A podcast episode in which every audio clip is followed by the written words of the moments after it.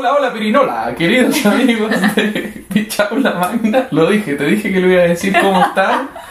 Bienvenido a nuestra sexta edición.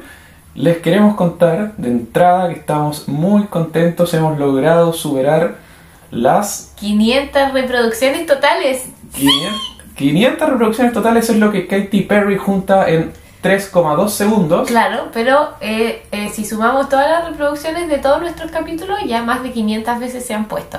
Nosotros creo que somos responsables de algún porcentaje de eso porque... Un 25 a 30. No, yo creo que menos, pero nuestra familia, por ejemplo, nuestro más eh, asiduo, eh, nuestros contertulios más habituales son como nuestra abuela, por ejemplo, que no se pierde uno, la nona no se pierde No, uno. no, lo espera. lo espera con ansia, mi mamá también lo espera con ansia, Un así gran que saludo a nuestros fans. a nuestros fans de la familia. No, pero yo sí quería mandar un saludo en serio eh, a mi amigo Jotita Zavala porque tuvo la semana, hace dos semanas, tuvo su Huawei, la Clary, y yo lo había dicho en la primera introducción que hicimos del capítulo pasado y después la editamos y lo olvidé y no lo dije de nuevo, entonces no salió. Se quedó corto el Se quedó corto, pero bueno, se lo mando ahora. Así que muchos vecinis para él y para la Tami y para la baby Clary. Bueno, eh, les cuento que hoy Isabel... Isabel... Y sabes, y sabes qué? Isabel.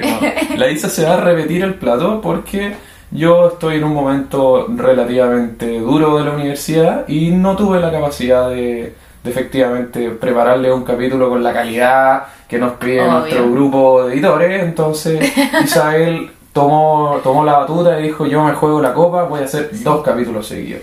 Sí, efectivamente. Y como traté de escoger un tema que sea bien diferente que el que había escogido la semana pasada, que fue el de Rasputin, que ha sido un éxito por lo demás. Ujú. Hemos tenido muchas, muchas eh, reproducciones de ese capítulo. Sospecho que porque tiene la palabra pilín en el título. Y porque además en, el, en, el, en la foto que subimos en Instagram había como Un pene. un pene, o Sí, como... Bueno, no sé, locurillas, locurillas que aparecen por ahí. Pero escogí un tema como nada que ver, traté de irme como a la lejanía Ya. de esa zona, digamos, ¿ya? Y em, yo vengo a hablarte el día de hoy de un evento que mucha gente conoce de nombre y mucha gente no conoce en absoluto, pero nadie sabe muy bien qué es. Las guerras del opio. Uh. Uy, uy, uy. Ya, listo. ¿Ya? Dele nomás, dele nomás. Eh, siglo XVIII, ¿ya? O sea, 1700. Ok. Toda Europa está peleándose por eh, conseguir control de nuevas rutas de comercio que les permitieran a los europeos importar como bienes exóticos. Ya. ¿Ya? Qué, qué- qué emocionante. Qué- Muy, muy exótico, muy excitante. Ya. Eh, esto, uy.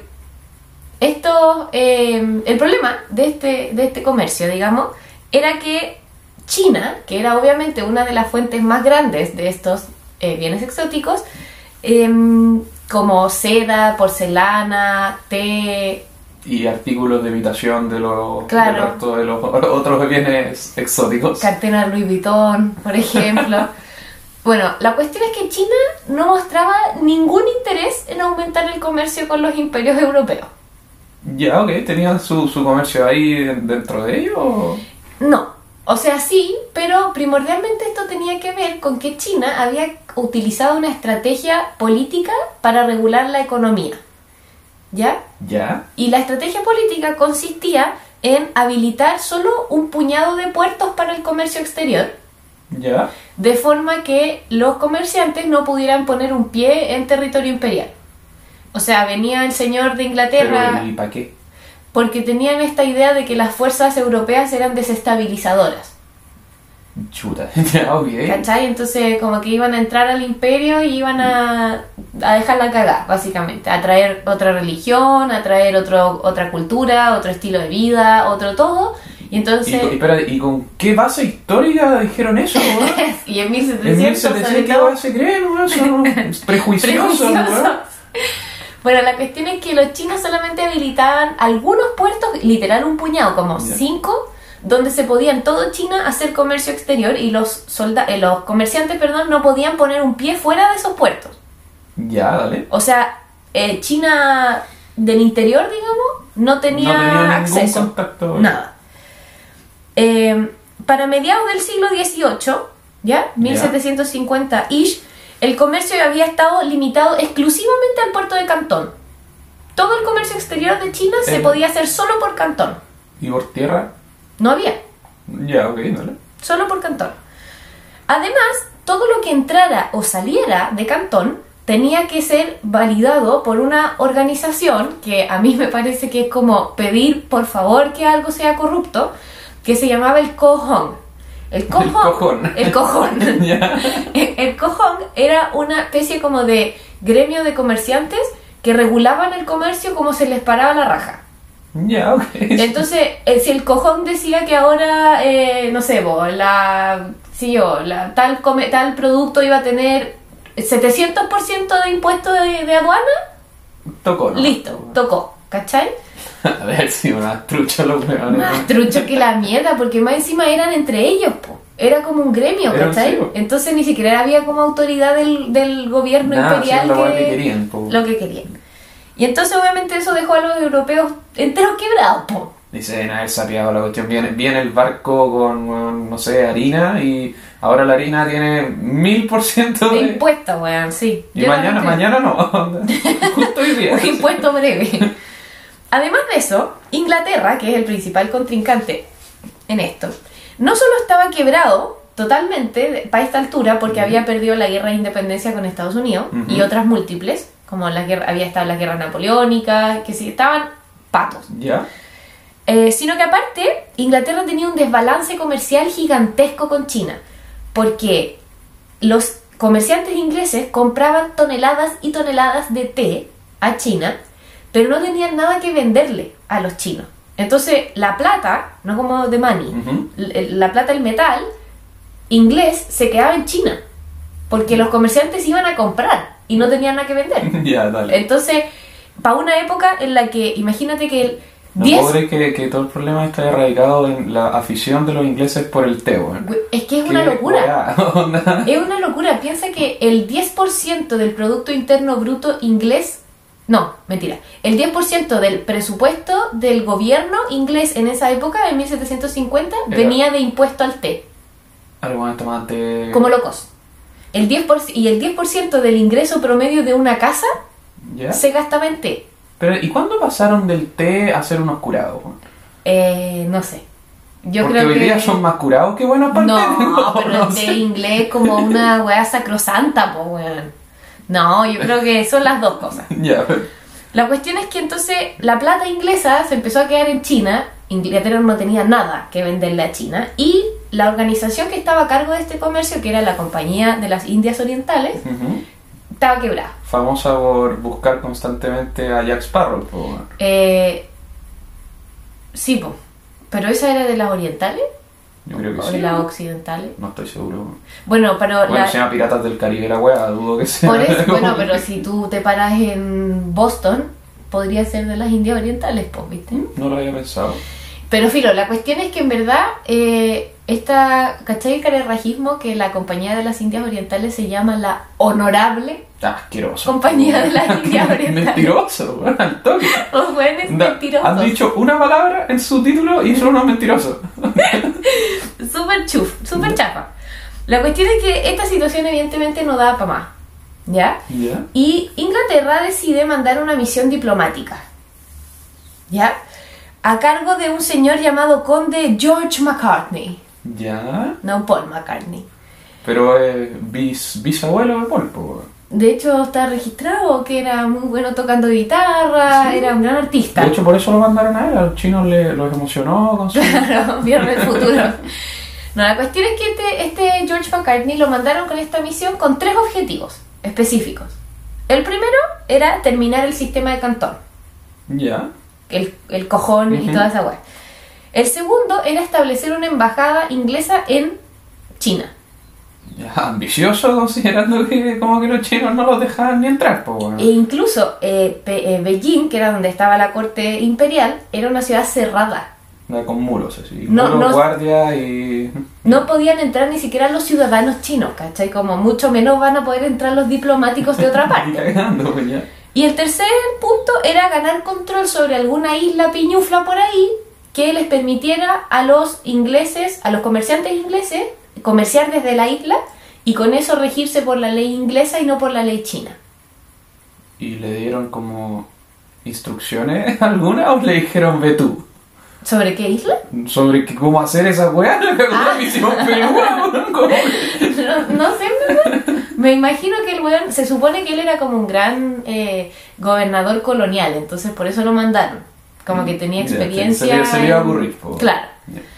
Y entonces, como con intención de que los ingleses pudieran mostrarle a los chinos lo interesante que sería el comercio con ellos, ¿cachai? Y las maravillas de la tecnología, cargaron un barco con kilos y kilos de basura. Como telescopio, globo terráqueo, eh, weón, sextante. Bueno, weas misceláneas bizarras, Weón. no le interesaban a nadie. Así como el último cajón de la cómoda que tiene puras huellas aleatorias, como que tiene las tijeras y la wincha de medir y también unos calzones viejos, ya, eso mismo. Pero, eh, Me lo, imagino, me lo imagino como el. ¿Cómo se llama esa gaviota de mierda que es la sirenita diciendo como. ay, ¿verdad? "Es un cachivache"? ¿Verdad? No, pero ¿cómo se llama ese weón? Pero sí, algo así. Eh, hasta carruajes mandaron arriba de la como- desarmados y los armaron allá. O sea, toneladas de basura, básicamente. Llegaron ante el emperador. venta, venta de garage llevada al extremo. Donde iba Woody. Woody y Buzz Lightyear iban también en la caja. Llegaron ante el emperador Dao Wang, que era el emperador del momento de la dinastía Qing. Ya. ¿ya? Mi favorita.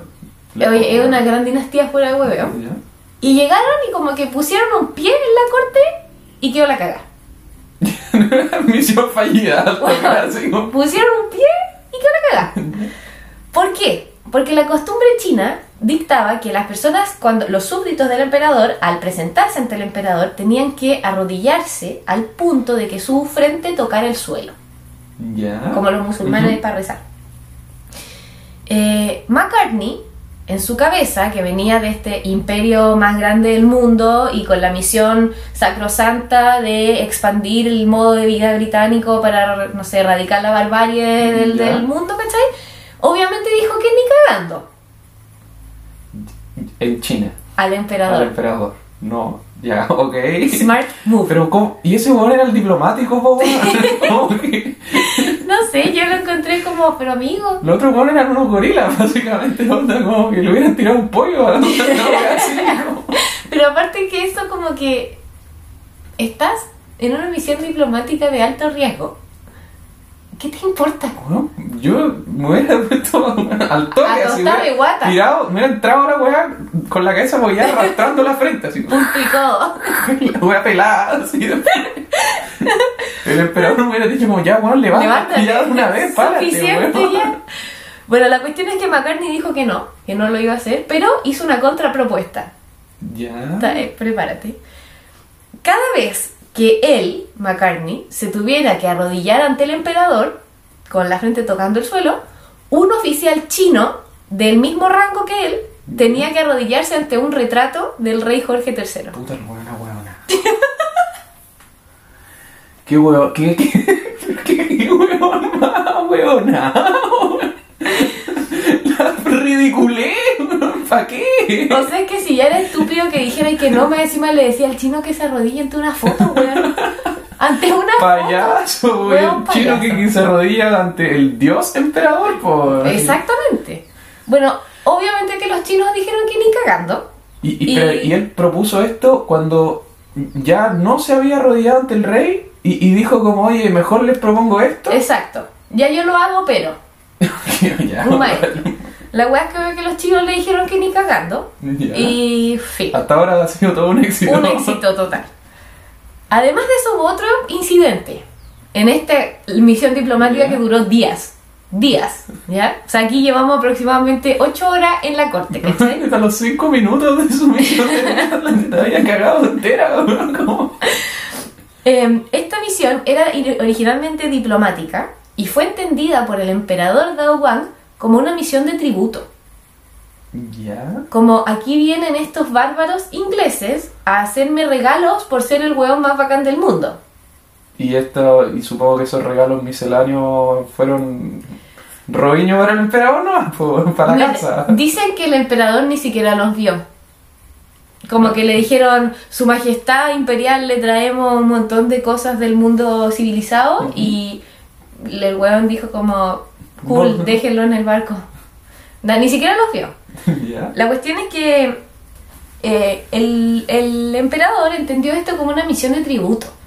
Y entonces eh, le mandó de vuelta al rey Jorge III una carta que es la carta más sassy, atrevida, locatelli de la historia de la historia, en la que básicamente le escribió al empera, al, weón, al rey de Gran Bretaña del Imperio Británico. ¿Ya? Ya, pues que era dueño de la otra mitad del mundo. de. O sea, de tres cuartos a esta altura, porque todavía los demás ni siquiera se ponían todavía tan imperialistas, po.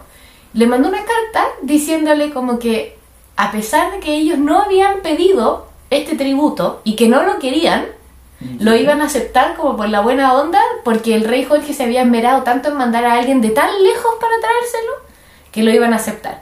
Pero que eso era todo, gracias, que no querían nada O más. sea, weón, todo, toda tu misión dio pena. Eso es lo que le. Dio Todo pena, tu dio trabajo, todo, todo lo que pensaste, me dio penita. Y- Saludos, muchas gracias. Cariños, cariños, por favor, no manden más weas. No, eso, yo creo que iba por ahí como, por favor deja de mandarme basura, como que fuera como un fan Hazte cargo de tu, de tu De tu mierda, ¿cachai? Entonces obviamente la misión diplomática fue despachada rápidamente con habi- habiendo cumplido cero de sus tres objetivos. Ya, Un éxito. un maestro. Y entonces Inglaterra necesitaba buscar desesperadamente algo que venderle a China. Porque eso- te imaginas como caminando como por ni por Beijing, como por alguna ciudad de mierda de China pensando como ahí podríamos poner la embajada. Como, este terreno está bueno. Así como, Weón, pero y aparte que qué pena, porque ¿con qué plata? Si no tenían ni un 20, con bueno, estaban con quebrados. Con tela, armar con bolsita de. Claro, Van a ser ¿viste? como pioneros la casita de jengibre. Sí. La cuestión es que Inglaterra estaba buscando desesperadamente algo que venderle a China. ¿Ya? Ya. Y lo encontró en la India. Tan, tan, tan. Droga. Siempre es un buen mercado, ¿no? Un gran mercado. Específicamente opio. Ah, una cosa piola, tranqui. Una weá recreativa del Ya. tiempo de ocio. Y entonces la compañía de las Indias Orientales. ¿Se acuerdan del terror que tenían los chinos de que podían venir los occidentales a traer malas influencias al país? Weón, o sea, suena como. eh, ¿Cómo se dice? Me imagino al weón que, el weón que se le ocurrió la idea que todos le decían como, no sé, ya laraco, weón. y Claro, como, está diciendo Está diciendo paranoico que viene, viene el barco, weón, repleto de opio, yo lo dije. lo dije, todos me vieron. Así como, Yo ya lo preví. Ay, perdón. La cuestión es que la compañía de las Indias Orientales empezó, empezó a plantar cantidades industriales de opio en la India. ¿Ya? Con el plan de vender la droga en China, con esa plata comprar té y vender ese té en Inglaterra a cambio de un profit. Siento que todo esto es por el té, weón. Esa era la verdadera droga de Siento que es historia. toda la motivación, el imperialismo, toda la weá, de recuperar la plata, la cosa, todo, Todo es para comprarte, té, weón. Es que eran como unas personas desquiciadas por el té en todo caso en esta época, po. Realmente desquiciadas. po. Realmente te mataban. Weón, por el té, weón. 10% del ingreso de una casa, de una familia. Una locura, po. El té club, po. O sea que Mesa la rendidora hubiera sido pero la- una locura en Inglaterra en esa época. El pequeño problema de este plan, de este plan narco- de narcotráfico, era que dependía literalmente de producir y vender cantidades estúpidas de droga a China, donde por lo demás el opio era ilegal. Ya.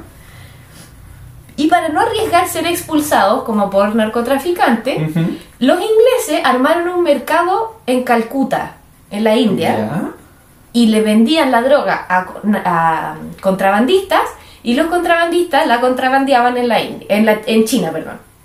Ya la wea flight, po. Es que, claro, porque si se iban a meter ellos, arriesgaban que le cerraran todos los puertos. po. Ya. bien. Entonces, le, ah, está bien. O sea, no, pero. No, está bien, está como el hoyo, pero ok, entiendo. Eh, se creó entonces un mercado negro estratosférico de opio en China. Pero una weá de volúmenes que son números que no, no entiende mi cabeza. Financiado en un 99% por Inglaterra. Ya, qué maestro. Bueno, los reyes de la ganja. El opio indio, además, era mucho más fuerte que el opio chino. O sea, los weones les vendían Que me imagino los contrabandistas así como droga de buenísima calidad, weón. O onda, sea, lleve de lo bueno, así como auspiciado por el gobierno inglés, po, weón, onda, una weá demasiado de calidad y barato, weón. de calidad y barato, tal cual. Y entonces eh, la gente se volvió loca comprando, porque esta weá era ganja de calidad. Sí, ¿cachai? po, weón. Y los chinos empezaron, como aparte eran poquitos, Y de haber levantado una piedra y salía un weón vendiéndote opio, po, en todas como partes, en todas partes, y era una cantidad absurda, y los weones se volvieron locos comprando, por lo tanto la compañía de la India Orientales se hizo millonaria. Sí. Oye, ¿y esos jarrones de los que salían esos hueones como tocando flauta eran en la India o en Sí, China? no en la India. Puta la weá. Yo tenía la esperanza de que saliera un hueón como de la de uno de esos jarrones como fumándose Una pipa así. como serpenteando así. Y quizás esa era la... Bueno, en todo caso, si vendían el opio en Calcuta para venderlo en China, yo me imagino que... en la India ser Claro, sobre todo si lo tenían plantado ahí, como... mm, No los creo que hayan sido muy abstemios. Me imagino a los ingleses pidiendo voluntarios para cuidar la- las plantaciones de opio. Mm. Los voluntarios. como unos buenos cagados en la pasta, mierda, hechos mierda. La cuestión es que en 1833 la compañía de la India Orientales pierde el monopolio de la venta. Y entonces, de la venta de opio, de la producción de opio.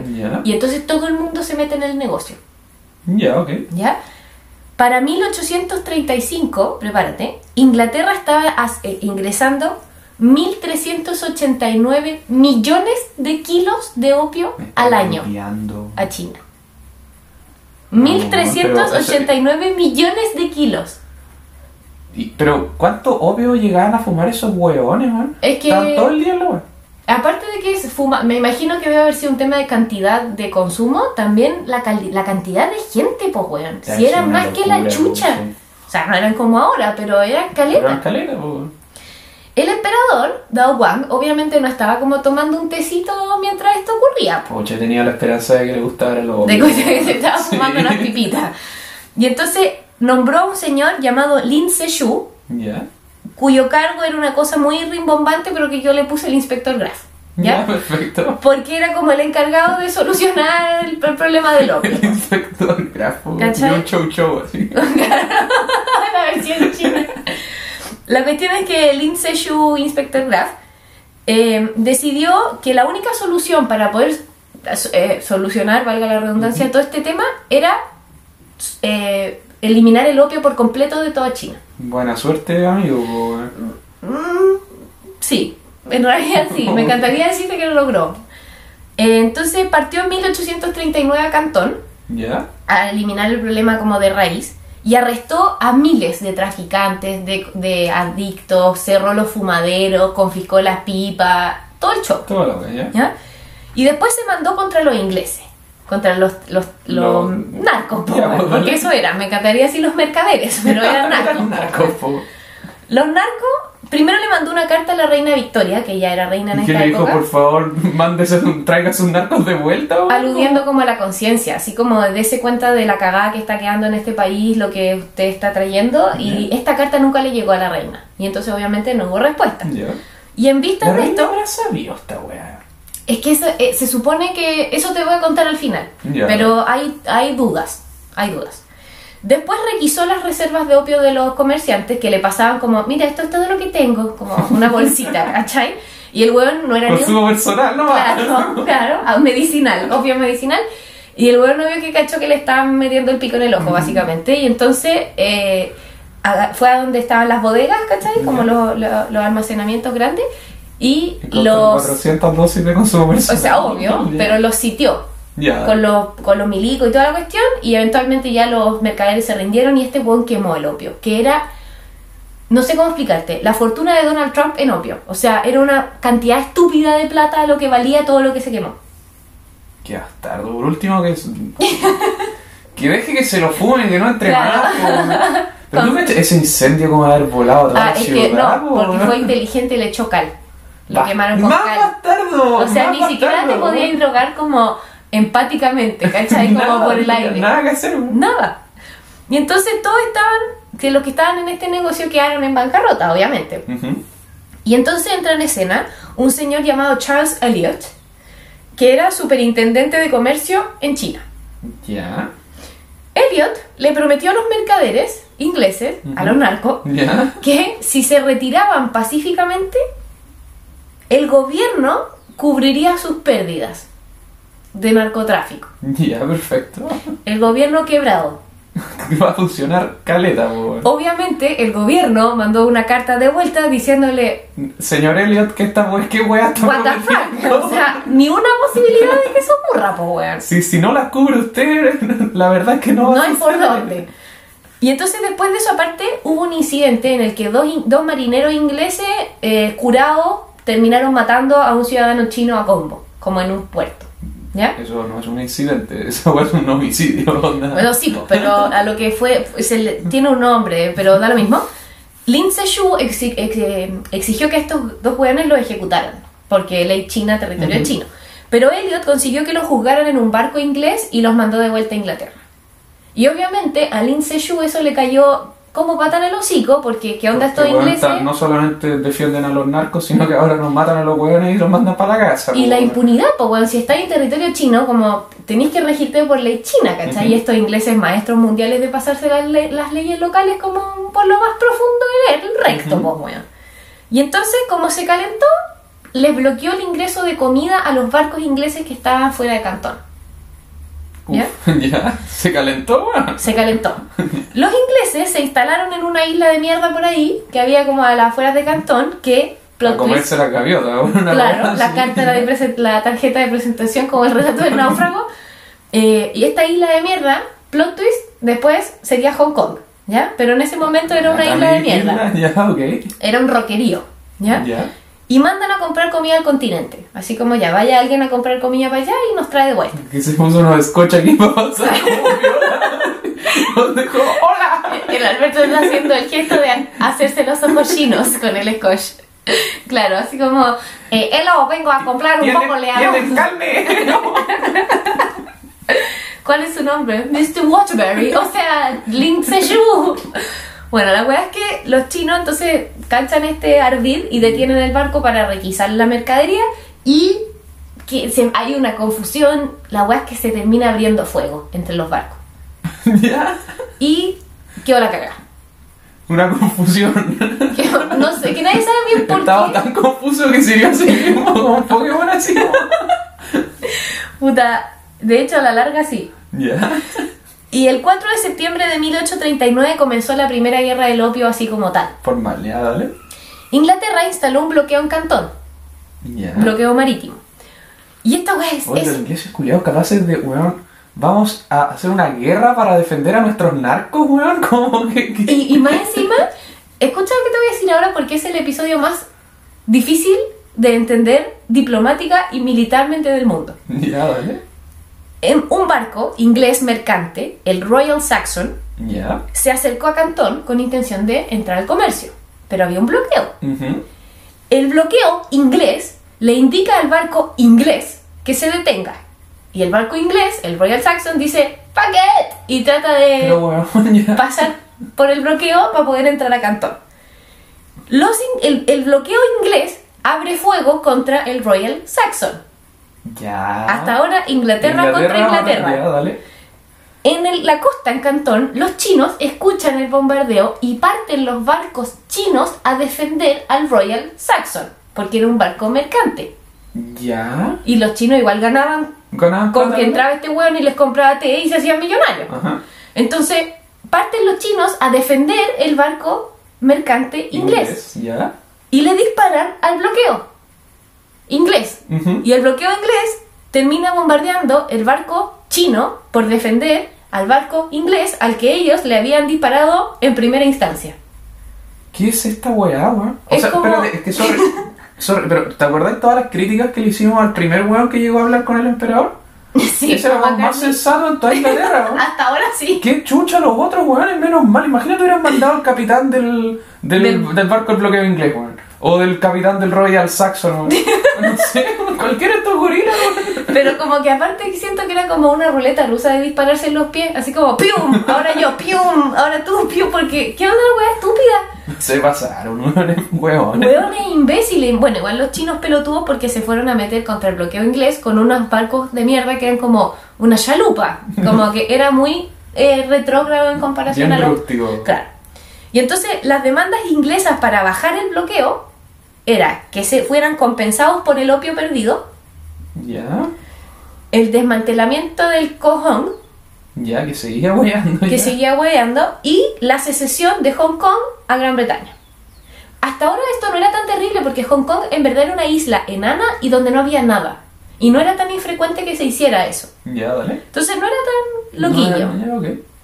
Al corto andar de la guerra, resulta más que obvio que las Fuerzas Armadas chinas no eran ni remotamente competencia para las fuerzas británicas, que eran como hiper superiores en términos de tecnología, de disciplina, de formación y qué sé yo, versus los chinos que peleaban literalmente con arcos y lanzas Ya, pobrecito. y aparte eran conscriptos. Eran soldados que estaban como forzados, no sé, cometiste un crimen, te fuiste a ser soldado. No era como eh, un soldado... O sea, era súper probable que el se escapara para pelear por, o sea, los por los ingleses. exacto, exactamente. Y entonces obviamente que la cosa estaba pintando mal para China desde el comienzo. El- Y, y además estaban volados en además. como una nube, una nube de droga Ahí que vienen los estaba- soldados. Tiran las flechas para arriba. Em, el emperador Dao Wang despidió a Lin Sezhu porque no consiguió solucionar el problema y lo reemplazó con un señor llamado Qi Shan, cuya misión era negociar con Charles Elliot. Ya, ok. ¿ya? Concordaron en la suma de 6 millones de libras en compensación, Ya. ¿ya? Pero Qi Shan se negó rotundamente a ceder soberanía sobre ningún territorio. Y entonces las negociaciones se cayeron. Ya. Por lo tanto, siguió la guerra. En 1841, los ingleses atacaron una fortaleza china. ¿ya? Entre las tropas chinas circulaba el rumor de que los ingleses eran como unos demonios sedientos de sangre, ¿cachai? Ya, dale. y que si los atrapaban eran como que los iban a torturar para siempre. Entonces los chinos pelearon como a muerte con esta intención Contra de... malvados. Exacto, estos como diablos, Western Devils creo Nos que les vienen a decían. quitar nuestro opio más encima. Más encima, que nos vienen a quitar la cancha. Y entonces eh, deciden pelear hasta la muerte. Para que tengáis una referencia de la diferencia eh, como tecnológica entre los dos ejércitos, la batalla terminó en menos de una hora, con 500 chinos muertos y 38 ingleses heridos. Ya, O sea, es una masacre. La Una verdad. masacre la wea. Dicen que Elliot fue, eventualmente estuvo cerca de esta wea y que el weón vomitó. Que estuvo como cerca de esta, de esta guerra, de esta batalla, Ujú. perdón, y que el tipo no se tuvo que ir. Porque era demasiado el, como la, el- era una carnicería la wea. Sí, pues estaban reventado la weá puros cañonazos, weón. Y aparte en esa época como que todos los buenos les volaban los, los miembros, así como que venía un cañón y volaba un brazo, ¿cachai? Y salían esos gritos como.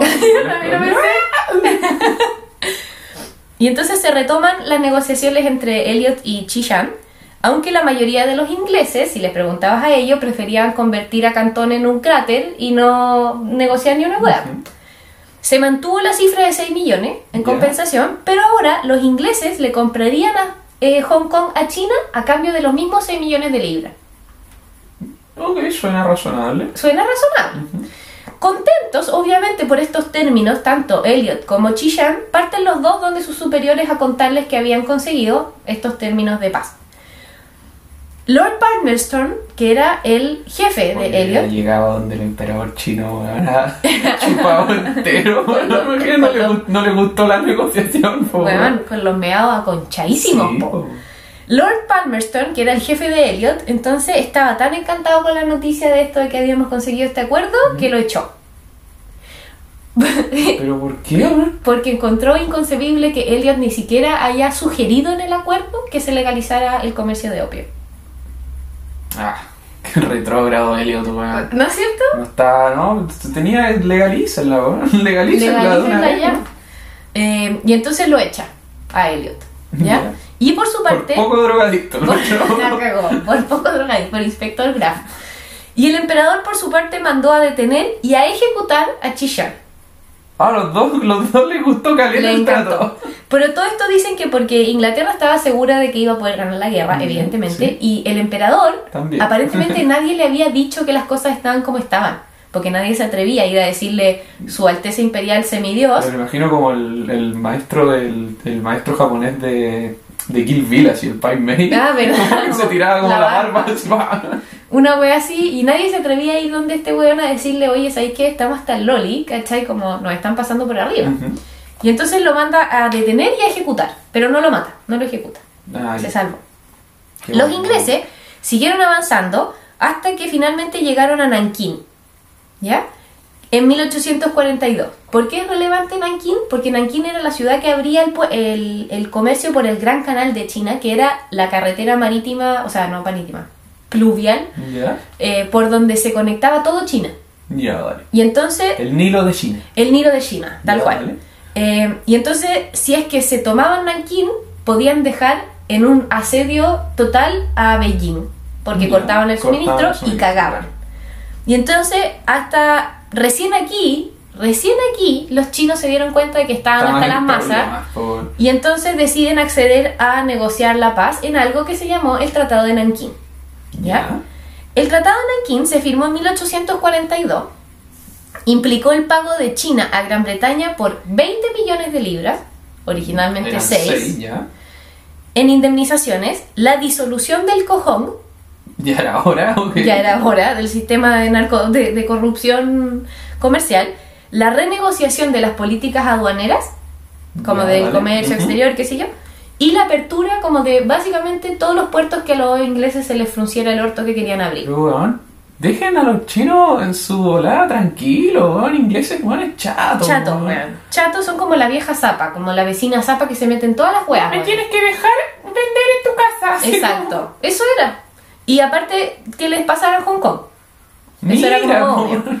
Y todo esto después de haber transformado un porcentaje significativo de su población en adictos al opio, weón. Weón, ¿Cómo que? O sea, les crearon en medio problemas de salud como pública, weón. Bastardo. Bastardísimo. La cuestión es que este tratado fue súper importante porque fue el primero de un grupo de otros tratados que se llamaron tratados desiguales. ¿Ya? Los tratados desiguales fueron impuestos, o sea, fueron acuerdos impuestos forzadamente por las potencias de Occidente a inicialmente China y después también Japón y Corea. Ok. ¿Ya? Em, entre los tratados desiguales más relevantes está el de Nankín con Gran Bretaña y en esto cuando cacharon que China estaba debilitada aparecieron todos los hueones a pedir un pedazo de torta. Y entonces terminaron firmando un tratado con Estados Unidos. ¿Qué- qué- qué- Bueno, llegaron todos a decir aprovechemos que estos hueones están hasta el loli y vamos, vamos forzándolos a todos a... Pero gringos, bastardos, mierda, se acaban de independizar de los Sí. otros bastardos y ya empiezan a hacer las mismas weas, para que vean. America First, po, un tratado con Estados Unidos que se llamó Tratado de Guangxia y un tratado con Francia que se llama de Huangpu. ¿ya? Ya. Estos son solo con China. Y en esta etapa. En todo esto, en todos estos tratados, básicamente los imperios de Occidente le impusieron un montón de, de cláusulas violadoras a China. Vale. ¿ya? Por si fuera poco, todos estos tratados eran susceptibles de ser renegociados en 12 años si es que las, las eh, resultados del tratado No no, eran satisfactorias satisfactorios. para las potencias. O sea, bueno, te vamos a meter el pico en el ojo de la vida ahora Y y, sí. en 12 años más, si no te no estáis haciéndonos caso como queremos, te lo metemos de nuevo. Qué, qué buenos tratados, weón. Y a cambio de nada, me imagino. nada. que-. De nada. Eh, esto daría inicio a lo que en el periodo, en, la historia china se llama el- un periodo llamado el siglo de la humillación, que es el periodo comprendido entre 1842 y la década de los 40, de Ujú. 1940, en la cual Europa y Estados Unidos prácticamente le dijeron a China como Vamos a hacer lo que queramos acá, qué linda te ves limpiando Esperancita y se los hicieron cagar. ¿Ya? Esto generó obviamente una tremenda desconfianza del... ¿Pero qué? Eso lo hicieron. Eso le dijeron. Se lo dijeron- en inglés, en francés. en- en ruso, weón, en todos los idiomas. La cuestión es que esto obviamente generó una desconfianza de la gente en la dinastía, po. porque qué onda, cómo Sí, nos tienen así, ¿cachai?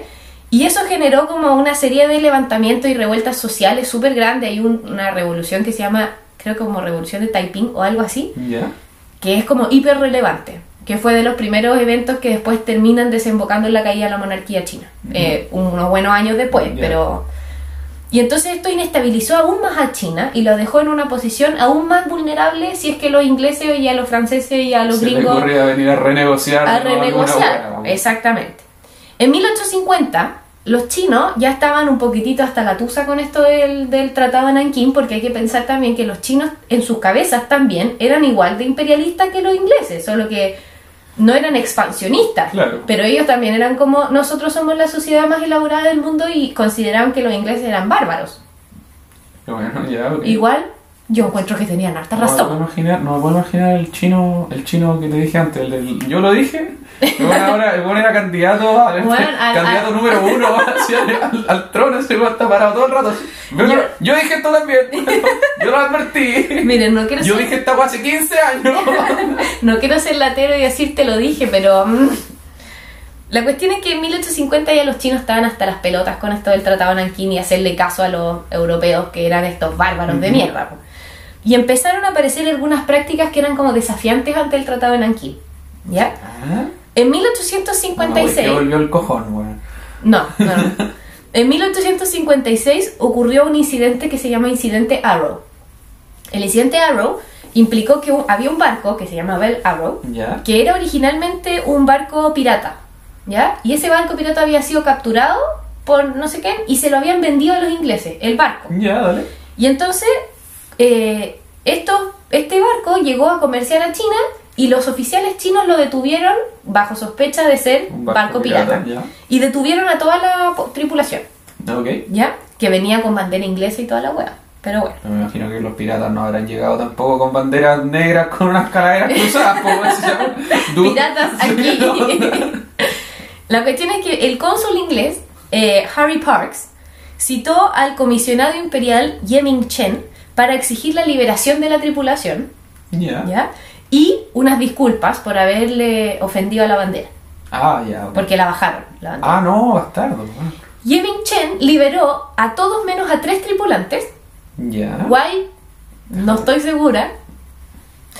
Y le entubó las disculpas por donde le cupieran a Parks. Ya. Cariños Carlos, con tu disculpa, le dijo.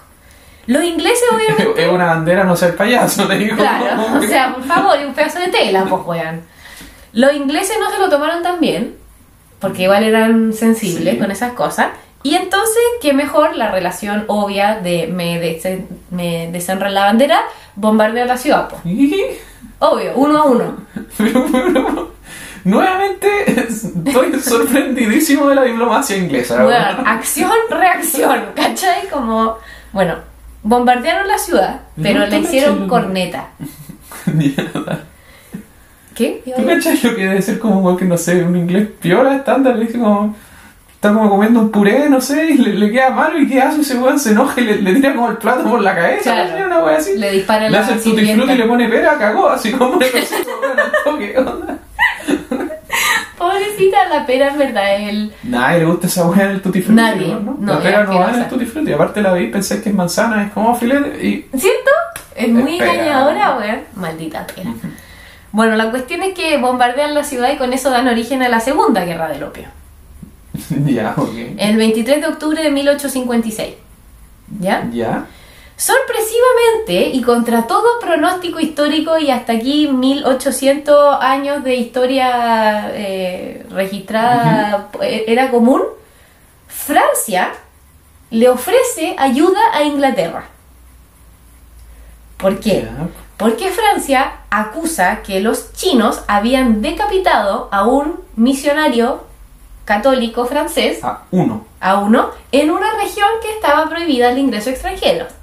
Tan, Ah, o sea, tan. más encima el weón tenía las reglas claras, era uno y fue suficiente para hacer una guerra. O sea, un huevón estúpido se metió a hacer algo que no podía hacer en un lugar donde no podía ni estar. Donde las reglas dicen claramente como, si viene lo matamos. Si bien te matamos, lo mataron y Francia dijo, no, no, no, ¡Ulala! ¡Ulala, sacre bleu, imposible esta hueá. Entonces fueron donde sus archienemigos históricos, Gran Bretaña, a decirle, eh, quiere nuestra ayuda.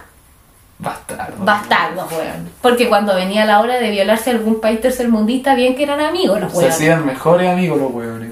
Y entonces, eh, ya a esta altura era Inglaterra y Francia contra una China que estaba destruida. Entre la Primera Guerra y las rebeliones sociales que hubo después, Y ahora opio liberado totalmente del comercio. Todavía no, seguía siendo ilegal. Ah, ya, pero igual había. Ah, verdad que el otro weón lo echaron por, Lo echaron por- por no drogadicto. Exacto. Y entonces, como guinda de la torta, aquí aparecen los gringos y los rusos a ofrecerle ayuda a la alianza anglo-francesa. es como un cameo, como un cameo de, de otro siglo que llegue el otro. Como el crossover más ambicioso. la intertextualidad. Eh, llegan estos hueones, los gringos y los rusos, a ofrecerle ayuda militar a la alianza. ¿Ya? A la hora de los que hubo, los rusos no mandaron nada. Qué sorpresa, weones que Para variar. mandar, ya. No mandaron ayuda militar, pero sí se. como que había diplomáticos rusos que estaban como tejiendo artimañas para cagarse a los chinos. Y, lo- y los chinos, mand- o sea, los gringos, perdón, mandaron todo. Mandaron tropas. la. La cuestión es que después de algunos conflictos entre Estados Unidos y China directamente, propiciados porque los chinos, muy inteligentemente, se les ocurrió atacar barcos ingleses, o sea, gringos que no estaban metidos en la pelea todavía. Ya, dispárate los pies, pues bueno. No, los weones, si no son los ingleses, son los chinos. Le disparan a estos barcos eh, gringos, los gringos obviamente le devuelven el fuego y entonces queda el sapo. Y em, No es, ni, no es ni diferenciado entre los gringos y los ingleses, estos chinos volados con. Decía los colores parecidos, así no veían al weón, dijo, ah, disparen Bueno. para allá.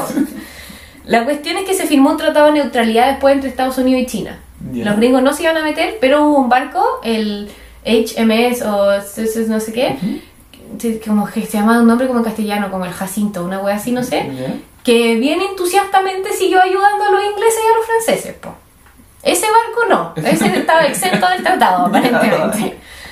En diciembre de 1857, las fuerzas de la alianza anglo-francesa mandaron un ultimátum a Cantón. O liberaban a estos tres eh, marineros que seguían presos y respetaban el acuerdo. Ya llevado muertos 15 semanas. No, no, estaban vivos. estaban Ya. vivos.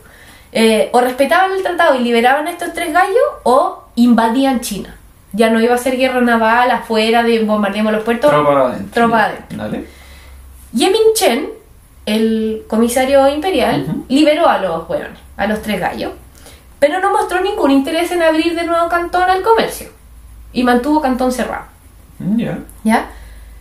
Eh, así que los europeos decidieron reventar a cañonazos Cantón. po. Puta los weones, como reaccionarios, qué chucha. Eh. Para que cachis de nuevo el nivel de diferencia como militar, una ciudad de Cantón tenía un millón de habitantes, fue tomada por 6.000 soldados. 6.000 soldados tomaron un millón de habitantes. Ya. Con, échate un número de cuántos muertos de los occidentales hubo al terminar la invasión de Cantón. 15, weón. 15. 15, 15 muertos, Que 15 se infartaron, no eran los guatones que no murieron. No, eh, sí, está descrito que la mayoría murieron por eh, mal funcionamiento de sus armas. Se Ex- ex- la- el, el mosquete reventó, weón, y mató al weón. Weón, weón. Diciendo 15 de 6.000, pues weón, o sea, y como 113 heridos, una wea así. Ya. Pero ¿Qué 15 fue el weón muertos. del de al lado? el que se Claro, reventó el que le llegó la esquila. 15 muertos, weón. No es nada, po. O sea, no, no es, no es que no sea nada, ok, voy a quedar mal parado si digo que 15 muertos no es nada, pero... pero Ya, pero no es nada. Bueno, no es nada. Hubo una amnistía, ¿ya? ¿Ya? Eh, en la que básicamente toda la Liga de la Justicia, weón, del mundo occidental, que es como yo llamé a esta alianza, eh, forzó a China a más tratados desiguales. Ya, ¿y con qué weón salieron ahora, weón? Básicamente podían hacer la weá que querían. Eso eran los tratados nuevos. Ah, Estupendo. ¿Ya? Avanzó, o sea, todo, todo, todo lo que ellos quisieran lo podían hacer. Basically. Ya. Avanzó la invasión tierra adentro porque después se supo que el emperador nuevo, que se llamaba Chiang Feng, el hijo del emperador Dao Wang, que ya estaba en el poder, eh, estaban como escuchándose rumores de que el hueón iba como a arrancarse con los tarros. Ya. ¿ya? Y entonces cuando llegó ese rumor a la Liga de la Justicia, la Liga de la Justicia dijo, no way Jose, y metieron con tutti quanti el avance terrestre, ahora sí, con todo. Eh, este señor Chiang Feng mandó un emisario para negociar la paz, ¿Quién era el primer consejero de, del Don Chanfeng? no sé, el hueón que dijo yo El sé. chinito, po, weón, el chinito, po, weón. ¿Y qué dijo cuando se metieron a tierra los weones? Yo dije. Yo dije esta weá, yo lo dije hace 20 años, también lo dije. Claro, el, el Yolando Sultana de, de la, de la China. Este weón mandó un emisario antes de que llegaran a Beijing para que no les reventaran Beijing, básicamente. Y entonces Harry Parks, que era el cónsul inglés, que había manejado el incidente de Arrow, ¿ya? el weón que decidió que si no me liberaban Si no tres hueones liberaban, invado el ¿no? país. ¿ya? Insultó al emisario. Lo mandó a la mierda. Ya, lo podrían matado. Hasta ahora, hasta ahora no es tan terrible. Ya, pero como respuesta, eh, las fuerzas imperiales detuvieron a Parks y a su séquito. Ya, dale. Y los torturaron. Por haber insultado. Eh, claro, por haber mandado al emisario eh, de vuelta. Se dice que algunos los mataron por un método que se llama slow slicing, que es como que a los buenos los amarran en un palo y les hacen cortes eh, no suficientemente grandes ni profundos para matar al buen de una, pero sí que si les hacen ciento, ciento, ciento se termina muriendo. Ya, una cosa tranqui, po. Incluido también la parte en la que cuando les cortaban alguna parte del cuerpo les hacían torniquetes para que los buenos duraran más vivos. Ah, bueno, enfermo. enfermo. La cuestión es que esas noticias del slow slicing y de los torniquetes llegaron a oídos de la, Liga- de la Liga de la Justicia. Ujú. Y la Liga de la Justicia se escandalizó y dijeron, ah, no, no, no. Aquí a que nuestros nobles diplomáticos no Solo, nos solo, solo nos gustan los buenos muertos a. Exacto. Así no. Así no, pues, weón. Y no tenía los ojos chinitos, así que no vale. y entonces se mandan acá, pero con tuticuanti ya por última. ¿Ya? Y deciden invadir Beijing, donde vivía el ¿Dónde emperador. vivía el emperador? Sí. El emperador, Chiang Feng, apretó cachete. El emperador no le dijo a los hueones que estaban cortando los- a los hueones en pedacitos, el emperador les debe mandado así como, weón, paren la No. me van a hacer cagar, weón. Es que este emperador era un mierda, po. Ese era el secreto de la montaña. El weón era un mierda y cuando invadieron Beijing, el weón salió corriendo. Dijo, no, no, adiós. Y dejó a su hermano, que se llama como Príncipe Gong, a cargo de negociar la weá. Y este loco apretó cachete y se fue. listo. Adiós. Puta la weón, me lo imaginé como, eso, me lo imaginé un weón que como que, como el capitán de Wally cuando corre así. Como que, ¿cachai? Como que estos weones los acarrean como seis chinos. Ay, una weá así. Igual no debe saber ni, ni caminar rápido, pues Ni, weón. ca- no. ni siquiera ha caminado en su día, pues weón, la cagó. O sea, se pone el zapato y le hacen herida en los pies al toque. Me lo imagino como que dice, ah, ah, tres pasos a piso. Se cae. listo. Necesito que me lleven. Y como estrella de roca, así se lo llevaron en la muchedumbre. La cuestión es que este imbécil aprieta cachete y se va. Ya. Y deja a cargo al hermano. Entre la Liga y la Justicia se discutió la opción de que para convencer a los chinos de no sublevarse de nuevo y no sé qué cosa, iban a quemar toda la ciudad prohibida. Ah, ya. Que es como este Sí, no sector hiper sacrosanto para el imperio, qué sé yo. Pero después, razonablemente. Ah, ¿quién fue el que propuso quemar la ciudad eh, prohibida entera? El ruso, po, obvio.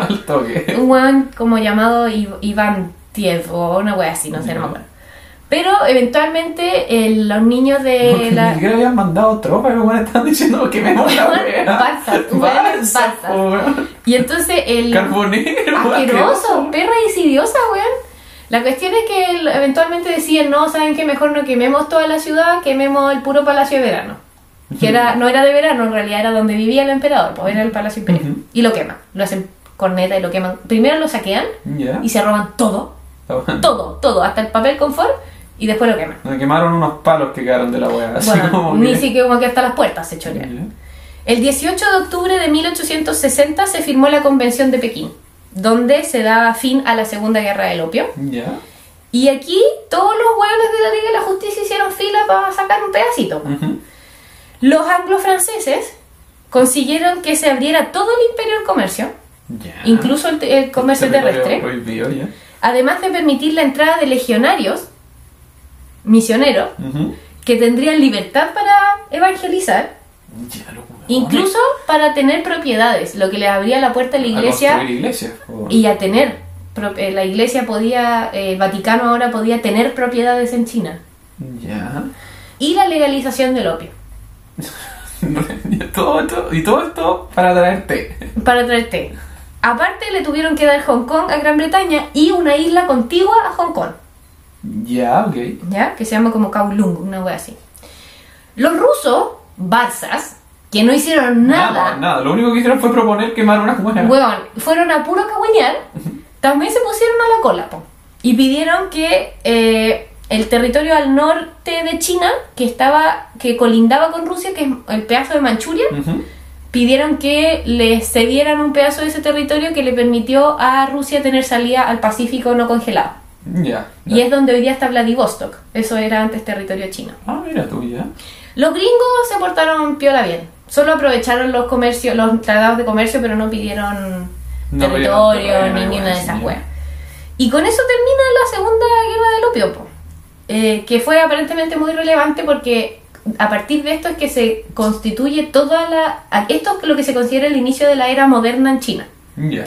Y después de esto, este como, esta como presión ¿Qué china año, por Perdón, ¿qué año terminó la web? 1860. Ah, igual, muy reciente, po. Sí, po. Pero si eran campesinos hasta Era esa época. Muy reciente, weón. Y dicen que todo el show como del gran salto adelante y esta cosa del Partido Comunista después como de ser hiper entusiasta por avanzar, avanzar, avanzar, avanzar y que hoy día también mueve a China como de ser los reyes del progreso, tiene que ver como con una especie como de trauma colectivo de esta wea. De que nunca nos van a pillar mal parados de nuevo. Ya, mira. Incluso hasta hoy día de hoy, hasta el día de hoy, cuando China negocia cualquier tipo de tratado con Occidente, que también capitalizaron la hueá los chinos, Sí, tiran los tratados desiguales arriba de la mesa como de No, decir, no, nos cagaron con esto". ustedes nos cagaron, exacto. Así que se me portan bien ahora. Pero es que sí, no, no es como esas guerras como pencas de, no sé, del 1200, po, weón. Esta weá súper reciente. Súper reciente, po. Y aparte, no sé, yo creo que esta guerra es como la, el epítome del imperialismo Sí. europeo asqueroso. Sí, así totalmente, como, o sea, estaba, lo conversé con el papá porque le conté que lo iba a hacer esto. Y le decía, bueno, o sea, tú podías entender que hubo un imperio que hizo drogadicta a la población de otro imperio para poder acceder comercialmente a eso. Una locura, po, weón. Es, es desquiciado pensarlo así. Oye, pero ¿qué onda la reina, po, weón?